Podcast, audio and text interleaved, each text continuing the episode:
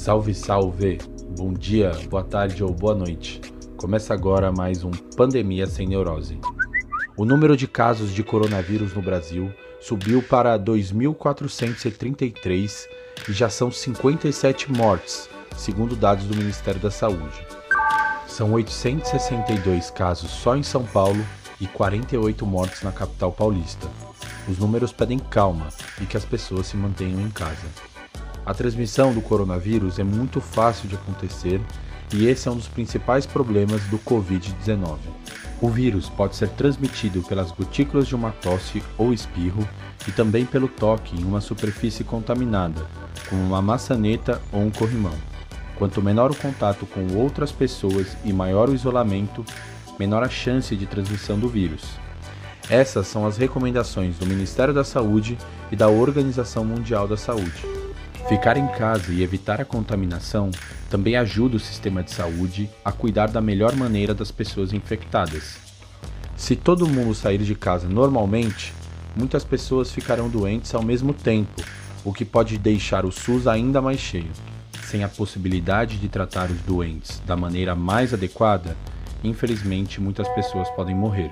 Em Wuhan, um dos epicentros da epidemia na China, o isolamento social pode ter reduzido em 24% o número de pessoas contaminadas pelo coronavírus no fim de 2019 e em até 92% a gravidade da pandemia em 2020.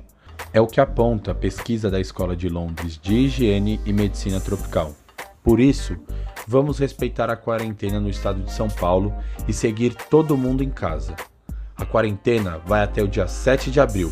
Até lá, ficam abertos nas ruas apenas comércios essenciais, como farmácias e supermercados, e serviços, como hospitais e postos de saúde.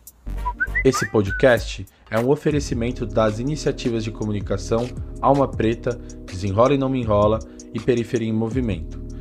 Se quiser saber mais sobre os impactos do coronavírus nas periferias de São Paulo, procure nas redes sociais e no Google o Desenrola e Não Me Enrola, o Alma Preta e a Periferia em Movimento.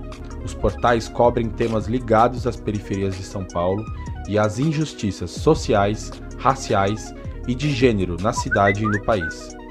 Quem quiser saber mais sobre periferias e a pandemia, também pode pesquisar nas redes sociais essas duas hashtags, Corona nas periferias e Covid-19 nas favelas. Antes que eu me esqueça, meu nome é Pedro Borges e eu sou jornalista do Alma Preta. Abraços e até o próximo Pandemia Sem Neurose.